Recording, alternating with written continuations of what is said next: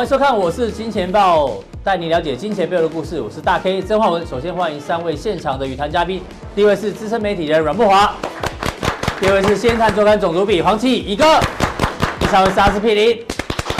好，我们看一下二零二零年哦，哎，这个亚洲股市哦，特别是两岸三地呢，就是一个好彩头，包括台北股市、大陆股市跟香港股市呢。今天在亚洲股市表现最强。先看台北股市哦，今天中场涨了一百零三点，那量能呢扩大到一千四百亿，哎，是个有价有量带量长红哦，确实这个二零二零年第一个好彩头。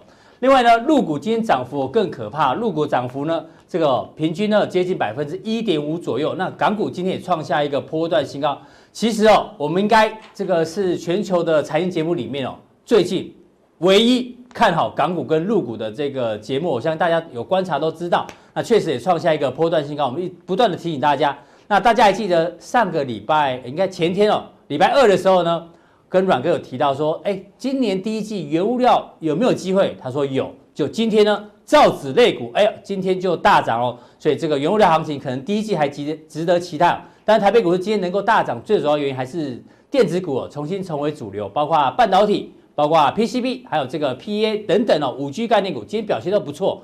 不过进入到二零二零年呢，今天呢，我们觉得有两则新闻，我们觉得特别有趣。第一则跟这个阮哥来讨论一下，哎，大家有看到这新闻吧？都去指南宫拿这个钱母，鼠年钱母，对，发财金。大家看一下，九万人排队，总共排了八公里，就为了拿这两个钱母。但应该是很有效，要不然不会这么多人去。那我们就想说，哎，阮哥很奇怪。以前不都是农历年大年初一才开始发钱母，怎么现在国历的一月一号就开始发钱母？是大家这个 穷怕了吗？真的没钱吗？赶快去借点这个钱母来发财，还是这些公庙觉得应该会有元月行情哦，所以赶快先把钱发出来？为什么这样讲？你看，不管是大陆、台湾跟美国，确实可能会有元月行情哦，因为。中国大陆在昨天虽然一月一号放假，但是他们的人行哦决定降准，在一月六号实施。这个啊，大概是最近，因为上次的全面降准啊是在去年的九月十六号，因为过去几次哦都是定向降准，对，这一次是全面降准哦。这资金哦大约哦预说呃预算大概有八百亿人民币左右，八千亿呃八千亿人民币左右，所以这个入股的行情哦可能都在我们掌握之中。另外今天这个六大董。看第一季行情，大家都说元月红包可以抢，哎，这些董事长不是每天出来讲话哦，偶尔才出来讲话。既然同声看好 Q1 行情，真的是这样吗？啊，另外美国股市这个当然今年也是非常非常强啊。之前阿哥就有讲过嘛，四五日结算在最高点，那好像这个今年这个牛市好像还会持续涨势。慕驊哥，你觉得入股啊、台股、美股到底有没有 Q1 行情或是元月行情？好，这个我觉得 Q1 行情不敢讲哈，但是元月行情肯定无压了哈，一定有，一定会有哈。为什么这样讲哈？而且我不觉得不只是台股哦，是全球股市都有可能会有元月行情。还记不记得去年元月开盘很惨，是一路跌到九千三百点，然后就一路连续三天大跌，大跌，结果呢？后面呢，全年是一个大喜剧哈，就一路大涨，涨到一万两千点，对呀、啊，涨了二十三趴之多哈，涨了两千两百点哈。所以那时候的封关是先下去，对，然后再拉起来。那九三一整年跌到那个九千三百点的时候，大家心都凉了。什么？元月开盘就连跌三天，而且大跌了五六百点，到底是怎么回事啊？就没有想到，原来是先蹲后跳，而且这个蹲得够低，跳才够高啊。对，好，那至于说。到底啊，我们刚刚讲说所谓的五大投顾看台股准不准？好，我们拿他们去年的资料来比对一下。去年十二月二十八号的时候，当时他们的看法。好，他们呢，呃，所谓的这些投顾的董事长们呢，看元月行情啊，全部都是有哦。有。那请问去年一月有没有涨？虽然说前面连跌三天了，但是但是后面呢是涨上来的哦。整个一月涨幅是有百分之二哦，所以说基本上大家都没有共估哦，全部看对喽。好，那我们来。看到这个所谓的呃有图有真相了哈，大家可以看到哈，为什么我们讲说会有元月行情？我们从大数据、从统计资料可以看出一些方向哈。那最近十年哈，到这个二零一九年到二零一零年这十年呢，对元月行情的这个情况是怎么样呢？各位可以看到，二零一零年呢，啊，当年是跌了这个六趴多，跌得很重了哈。那二零一一年呢是涨了将近两趴，嗯，一二年非常强哦，涨了六趴多哦。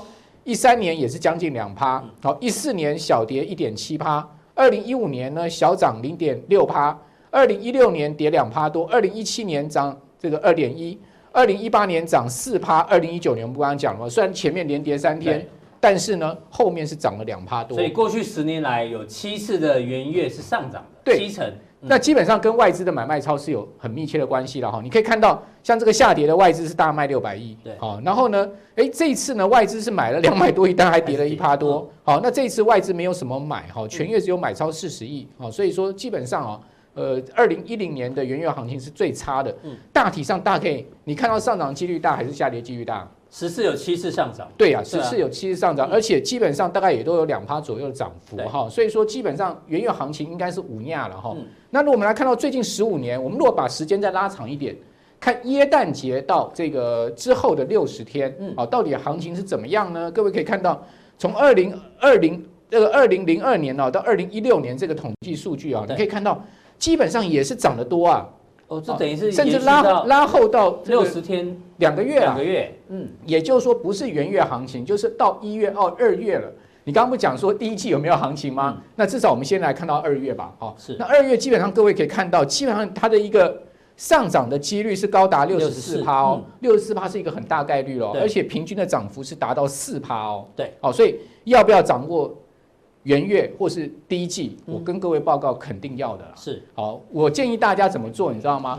你把你那个手机啊，那个那个券商软软体下单软体啊，都可以设定那个历史损益，对不对？你去看一下你过去几年一月份，去跑过去的资料。对呀，很简单嘛。一月份的绩效从正来付的。一月。一月一号，然后到一月三十一号嘛，你去看一下你过去几年一月到底是赚钱还是赔钱嘛，对不对？然后检视一下过去几年你自己一月赚钱的几率高还是赔钱几率高？这方法也不错。对，我我做过哦，我检视我一月大部分都是赚钱的哦。好，可是呢后面几个月就不一定了。好，所以说元月行情一定要好好把握哈，一定要好好把握。好，所以说在这样的情况之下，我们来看一下哈。呃，其实不止这个台股了哈，那入股也是我们很重要大家观察的方向嘛。好，这个，所以我们来看一下入股有没有一个元月行情。今天大陆开红盘啊，行情很亮眼，没错，甚至涨幅超过台股啊。是，好，那事实上你可以看到，从二零零四年以来到二零一七年，大陆的元月行情其实基本上哈也是上涨居多，下跌居少了。嗯，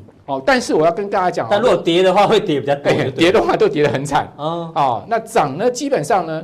它的涨涨幅呢，大概就是在五趴到两趴之间。好，涨有时候也涨很多，像零九年的时候涨了这个，将接近十趴，差不多有七趴左右。啊，零六年大概也是涨了六七趴左右。好，所以说大陆其实也是有元月行情的哈。不过我要跟各位讲哈，大黑你知道吗？大陆过往的资料哈，从两千年到二零一七年，嗯，好，我们做过统计，那大陆哪几个月份最会涨？哦，哎，我们来看一下。事实上是二月的上涨几率跟十一月上涨几率最高。二月跟十一月，好，一月的上涨几率是五成哦，好，就一半一半。哦，所以说如果元月有行情，那二月肯定也有行情。那大家要不要注意一下大陆的 ETF 呢？是，好，入股的 ETF 你就可以注意，先赚这两个月再说嘛，因为。至少一月份你你是打平嘛，对不对？哦，下跌上涨几率各半。可是你如果你赌你如果赌二月的话，八八成呢，你要不要在二月做入股的 ETF？所以我们要跟我们的观众朋友讲，二月的时候特别注意入股的 ETF，因为它上涨的几率高达将近八成。好，这个是一个统计数据给各位参考。好，那我们来看到两千零五年到二零一六年哦。我们所谓的春季，哦，这个台湾有春纳嘛，对不对？好，大陆也有所谓的春季躁动，躁动，哦，躁起来了，有没有？大陆不是有喜欢讲这句话嘛？叫躁起来了。好，那你可以看到上证指数在这个十几个年头里面，哈，在整个上涨的这个年份跟涨幅啊，如果说。一旦有春季行情的话，你可以看到零六年、零七年、零九年、一一年、一二年、一三年、一六年，嗯，啊，它涨幅都非常大哦。这是指数哦，指数涨幅至少最少都有十六趴，最多涨到三成。大概你知道吗？我们刚刚不是讲说台股去年加权指涨二十三趴？对，哇，十年来最好行情。对，我跟你，你知道去年上证指数全年涨多少吗？去年上证指数涨幅不输台股哎，也是两成多哎。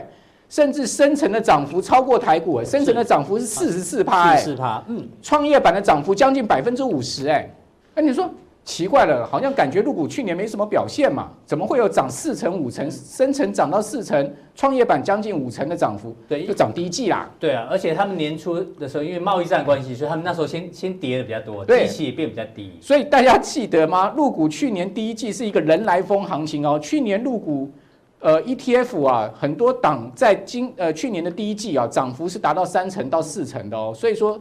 记得入股一季的行情通常都特别好，对，为什么呢？因为除了一个过年嘛，大家心情比较好以外，好、嗯，第二个呢就所谓的两会哦，两会啊，什么叫两会？大陆每一年呢、啊、都要召开啊，所谓的政协跟这个全国人大会议，哦、嗯，那都是在过完农历年，大概三月初的时候召开的，哦，那你看到两会啊，都有所谓的两会前后的股市行情哦，呃，我们。统计从呃这个呃我们我们统计资料哈，到二零一九年就到去年为止哈，你可以看到两会的前十天上涨几率上涨几率高达六成，下跌几率三成多。两会的前五天上涨几率四成，将近五成，好，下跌的几率是百分之五十。可是你可以看到两会后两会期间几率更高哎。两会期间就开始了，然后两会后五日、两会后十日跟两会后二十日几乎都全部上涨。嗯，所以也就是说，你在一月初的时候，你开始布局入股，一直到三月，你都有行情可以期待。好，所以说我们建议大家可以在年初的时候特别去掌握这个入股的 ETF 的行情。对，那至于说美股有没有元月行情呢？记不记得美国股市有一句话？元月看全年，元月看全年。哎，也就是说。美国股市有一个历史经验哈，只要一月份全月收涨的话，大部分当年美国股市全年是上涨的。哦，真的？对啊，哦，我给大家看一下，从一九五一年这么长以来的资料哦，到二零一七年啊，你看到绿色的就是上涨，哎，是不是年一月涨，然后呢全年就涨？哦，涨，这就涨，然后跌，对，全全年就跌，然后这个一二一九五六年正好是相反的哈，一月跌，但是全年涨，可是五七年。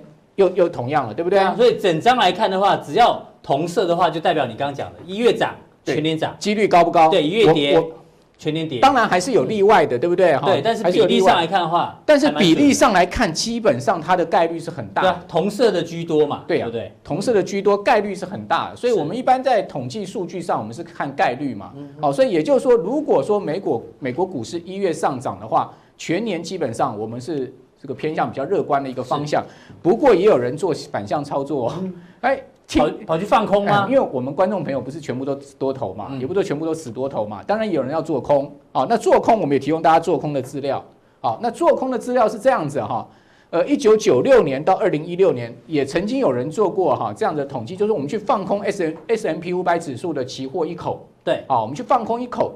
从年初的第一个交易日哦，就去放空一口，一口，然后我们总共 holding 十二个交易日，只有十二天，哎，只有十二天。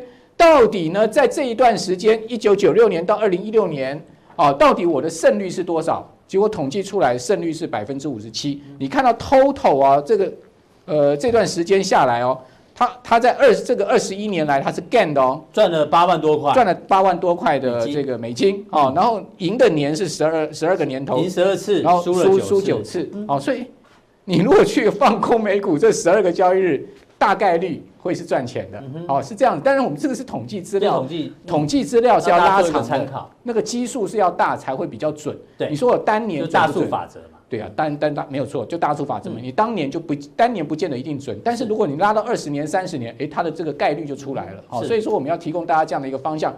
那至于说啊，等一下在加行定要告诉大家一个，哎，这个又有趣了。因为阮哥既然讲到，他认为元月行情一定有。那至于元月行情做到哪里有，待会呢，这个阿哥有不同的观点跟大家做讨论。不过呢，阮哥跟大家讲。过去五年元月行情必涨的股票，待会降定跟大家做一个报告。没错，到底是哪些股票哈？元月过去五年它都上涨的，那我们等一下跟大家来谈。好，非常谢谢阮哥。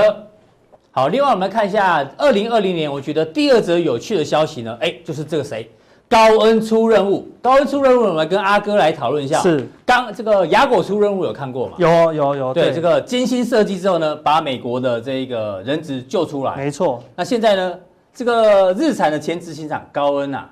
竟然呢，从日本跑掉了，对，大家说，日本这么严谨的国家，这件事情发生在日本哦。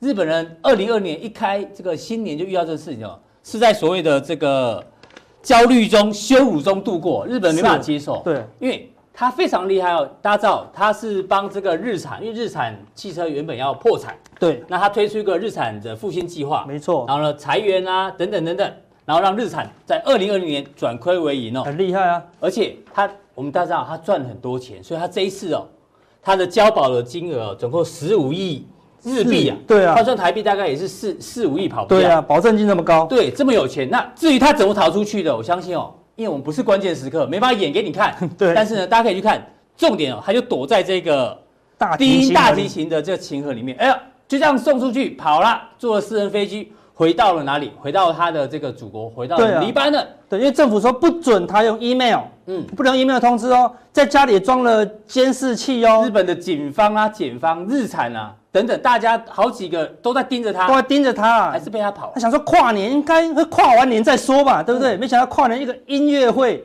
他就透过这个大提琴盒，然后用私人飞机就飞到黎巴嫩去了，而且他是自己公告说，哎，不好意思，我在黎巴嫩的。而且黎巴嫩政府说，哎，因为没有这个引渡条款，所以就不用送回去。对啊，更惨是日本政府是看了报纸才知道，他说我也是看报纸才知道，这太惨了，人家出去都不知道了。后来。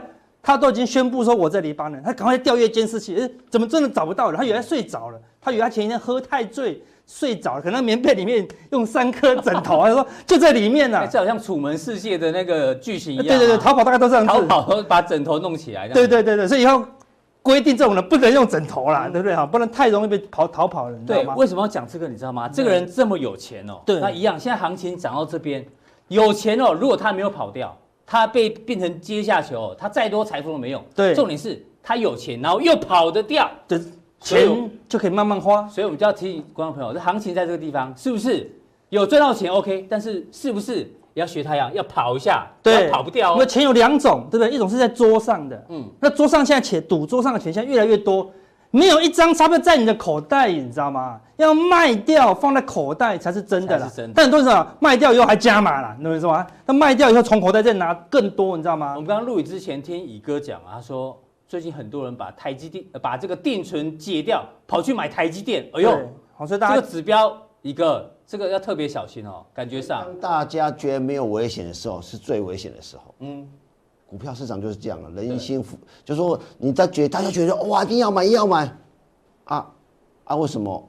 当大家形成共识的时候，股票市场就是最大的利空，就是形成共识。对对，等于说现在市场上，观众朋友你找不到什么利空了。对，我们刚才讨论说，因为一月十五号中美就要签约了，是，哎，找不到利空哦。对啊，现在大家最要跑一下，所以最 care 就是说，好像没有利空，但事实上跟大家讲哈。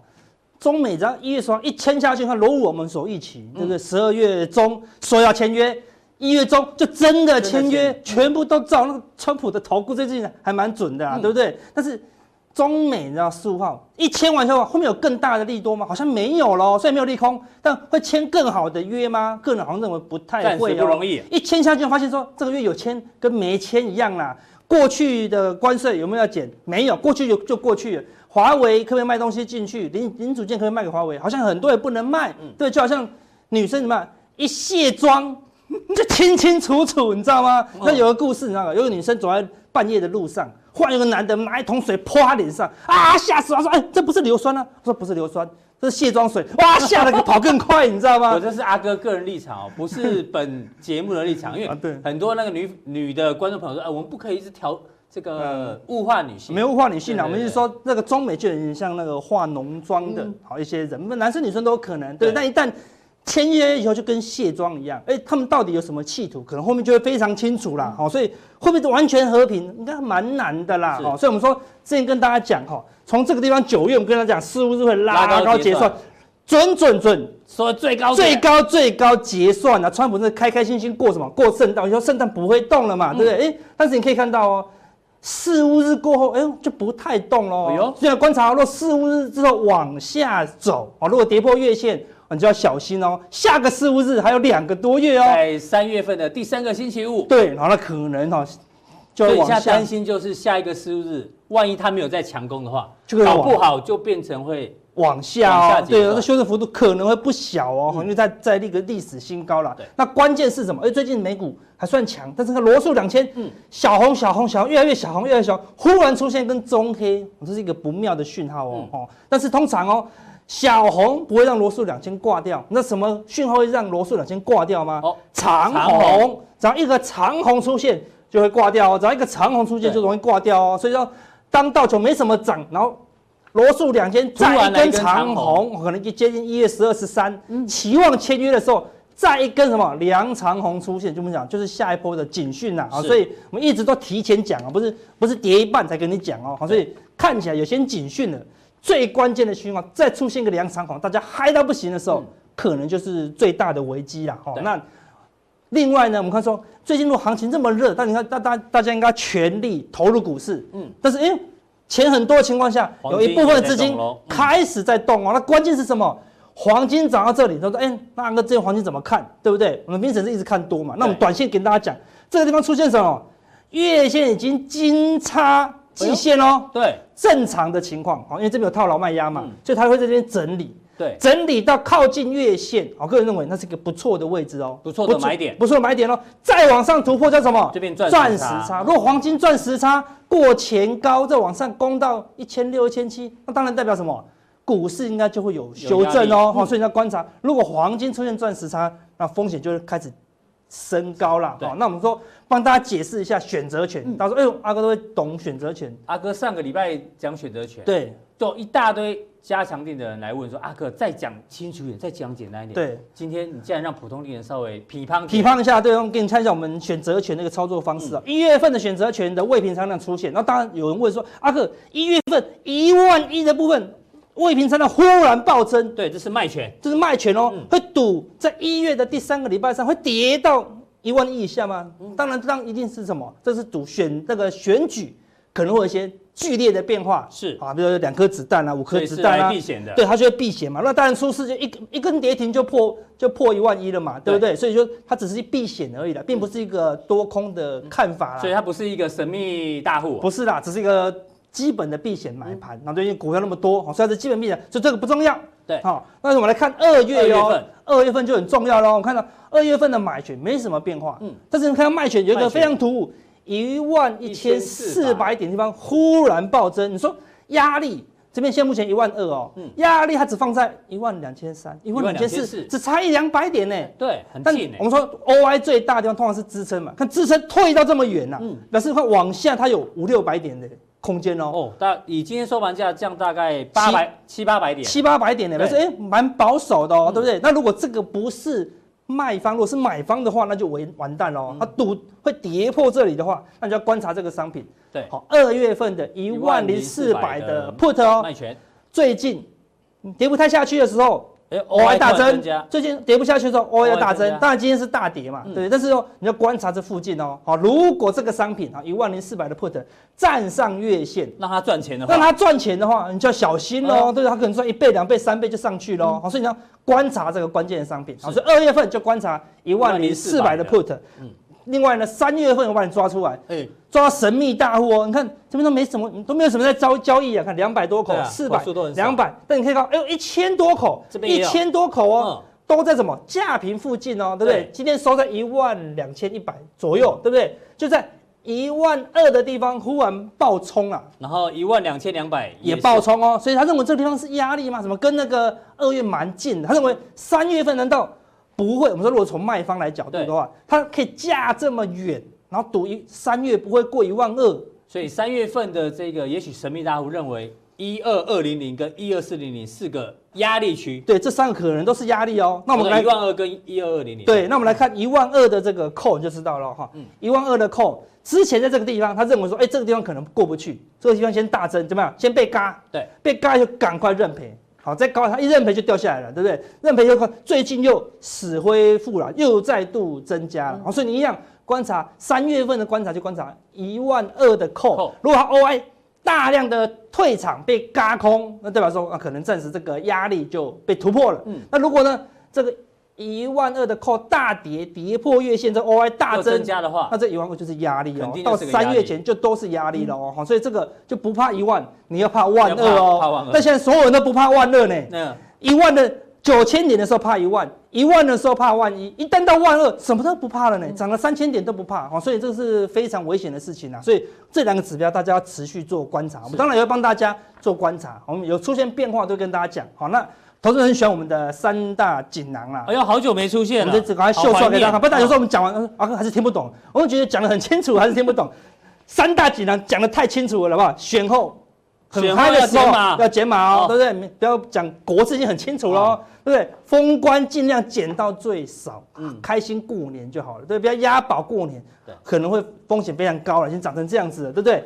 股票最近这么夯，如果你的股股价还跌破月线，一定要尽快出场，因为今天热这么热，若主力趁势到货，它就会跌破月线了。好，所以投资者上次说我们加强定，说我们这个选择权的这个不传秘技叫做什么？秘技，先做先赢的操作方法哦。好，等一下我们加强定会讲的血淋淋、清清楚楚、讲一次明明白白，跟他讲到底怎么做。好，非常谢谢阿哥哦。阿哥从这个远月的选择权哦，提醒大家，哎，未来呢可能有一些风险呢，大家要特别做一个考量。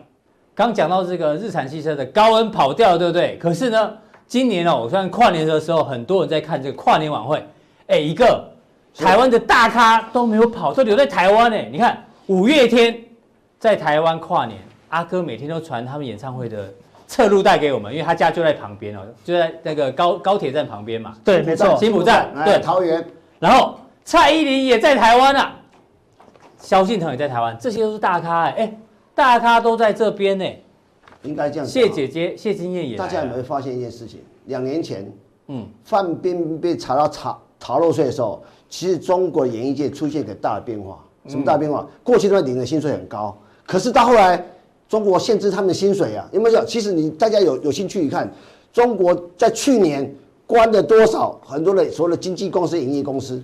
我所以说，也就是说，这几年这几年，其实中国的这个电影事业其实受到一个薪水压力。所以包括我们霍建华，他说。他多久没拍戏了？嗯，所以人家理解说，整个时代在改变，气气气氛在改变。那我们今天呢、啊，谈到特别，我我一直以来啊，自己要骄傲一下。大家说川普很难猜啊，嗯，一个多月前我们在讲猜，我就跟大家报告，那时候我现在周刊也写，对，一月十五号农历过年前，美中之间会签一个什么东西？嗯，会这个贸易战。一个正告一个段落，下个打什么科技战跟军事战有没有？大家如果我们把这个一个月前的录影带或宝宝一个月前，我现在终于写出来，现在是不是一一印证？那川普讲一月十五号来的，好，重点来了。其实大家在看这个这个行情啊，我讲从从我从我从我我先讲哈，嗯，最近台湾有跟美国之间，我讲这个东西绝对跟美中贸易战所延续的关系有有极大关系。这些大咖回来，其实你也了解，这所谓的经济的走向。你说谢金燕跟中美贸易战有关系啊？不但不是说这些大咖，你说大咖嘛，不是单这一个艺人，谢金燕每年都出来，那也不什么了不起。但是我就觉得，他这次算有梗啊。人家说这个，每次大家猜不出把戏，其实这是有一些把戏。那去年的梗比较弱一点啊，啊，这一年的梗比较好一点啊。我们就在观察嘛，这样我我我要讲什么都差点忘了。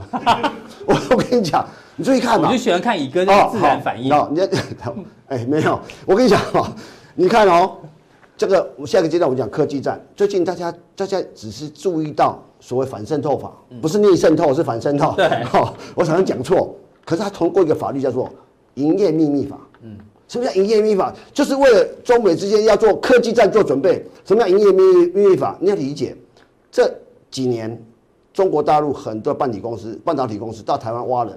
嗯，而且我如果你是大家可以在什么联发科在台积电，对啊，高薪挖你嘛，去了三千人左右。那我你可能在台湾是你台人民币计呃台币计价那边人民币好，什么叫营业秘密法？其实某种程度在限制这些人。嗯，所以中国已经在美国跟台湾跟美国一直在联合出手，所以我我跟大家报告。明年台中国大陆很多 IC 设计公司会面临极大困难，所以大家知道，就整个一个一个一个变化，美国出手越来越营业秘密法，大家没有特别注意，好像好好去研究。那好，回到回到我们再讲，今天台湾股票市场涨对不对？哪哪股票市场跌？韩国跟日本。对，韩国跌比较多。韩国什么跌？嗯，三星是不是出了一个跳电？日本没开啊，对啊，只有跌韩国。三星跳电为什么股票？三星股价跌？你不觉得很怪？如果说好。台积电以前有没有跳过电？有吧？有啊有啊，有像今天三星跌了五趴多啊，不不零零点五趴多，但造成整个一个不是五趴零点五，这造成整韩国股市下跌。那就这气在改变，所以大家很过去很多人在讲说韩国有多少，台湾有多差。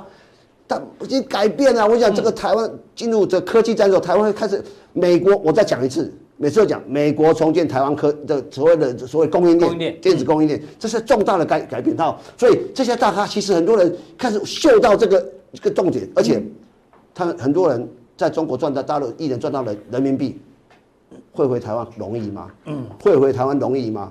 所以你要理解这些人是很先去。如果看我赌一把，明年，嗯，元旦再来看，看我们会有更大咖的在台湾，是？但是，嗯，所以现在很多包括你的薪水在薪水红利，如果你是是是在投资中国的公司，你收到一个红利是人民币，怎么会出来？大家想清楚。其实开始在改变的东西。好，好，我们要提到存股。刚说这些大咖留在台湾，对不对？哎，不跑了，散户好像也不跑了，因为为什么？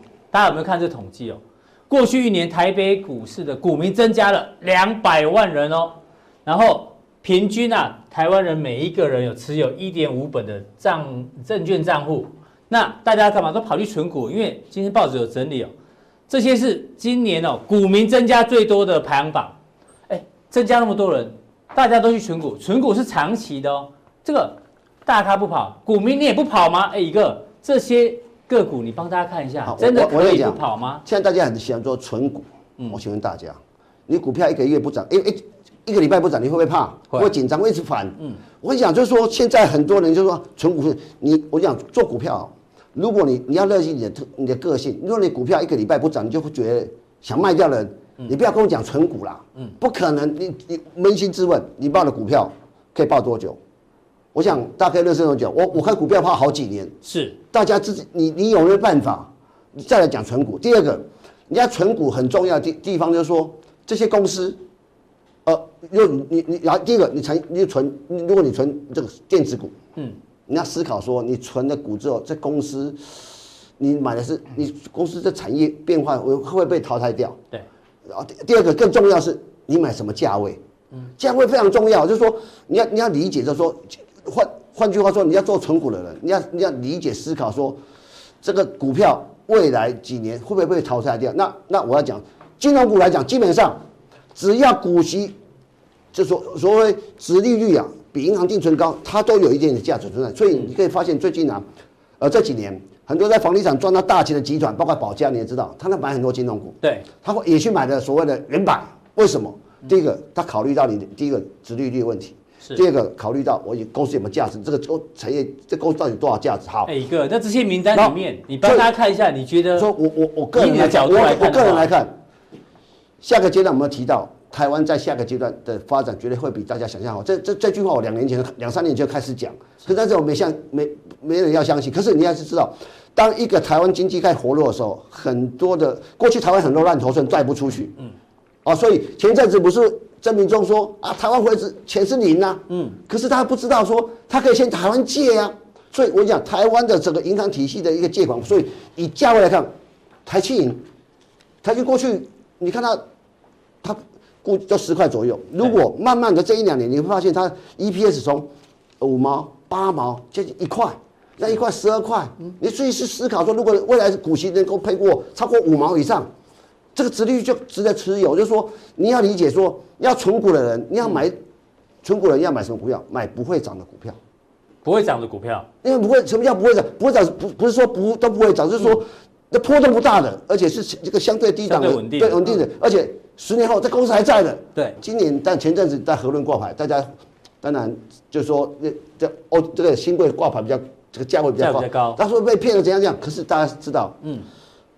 我认为目前台湾的汽车市场里面，包括全球的汽车这业发展里面，你知道雷神这这个所谓的 Toyota 集团的的这个台湾的和泰这个东西，它会有和一个长期。我讲台湾汽车产业发展这么久，你可以发现台湾现在车子啊，一半车子是来自于和泰集团卖的车，不管是 Toyota 或 Lexus 或者是说重车好，嗯，那你相信，当这个开始挂牌之后，长线来讲，明年来看是现在是这个这个 EPS 大概因为今年增就。IPO 了股本变大，所以 EPS 可能稍微减，变成四块左右。如果以长线角度来看，你觉得 OK？那股价在地上，至少 IPO 之后没有炒过啊。嗯，这个是大家可以考虑的。说有人说你要做存股的，那就看第一个，你先检视着自己的个性是不是叫存股。对。那第二个，你要有你要有逻辑，说我存不这笔钱，我要能够有股每年股息收入的，哦，这很重要。当你买了股票哦，当你买了股票，记得一点，当你买股票，当你成本变成零的时候，你所代表是你你你不管什么有没有金融海啸什么都没跟跟你无关，哎、无关的天下无敌的，所以股票投资是要要思考这个逻辑，不是买天上的飞鹰啊，有没有地下一个海底的死鱼啊？如果说有一定价值，这才做存股，那一定价值每年配股息给你，配久了你成本都会零的话。这种是个天下无敌。是，所以这么多档，一个觉得台庆跟和润企业长线。那金融股来讲，基本上我是认为说，下个阶段，但寿险股我这个比较好，因为这几年这十多年来，台湾有个很做很做很大政政策，说说一直把寿险公司的钱赶到海外去，我觉得这是不极为不妥的事情。嗯、那你但和这所谓的跟汇率跟整个一个资产配置有关，但是我觉得。下个阶段，台湾的所谓金融体系，因因为过去金融体系，呃呃，因为台湾的内需经济投资机会少，所以但投资很多，你只能卖贷给房地产，贷给谁，或者说做销金，或者做期金，哦，或者说那个那个那所谓的这个信用信用卡这个。对。当你方面，当你企业回来要需要借钱的时候，我相信这是一个金融业一个很好的一个一个机会。长线来看，那你说买十一二块的台积。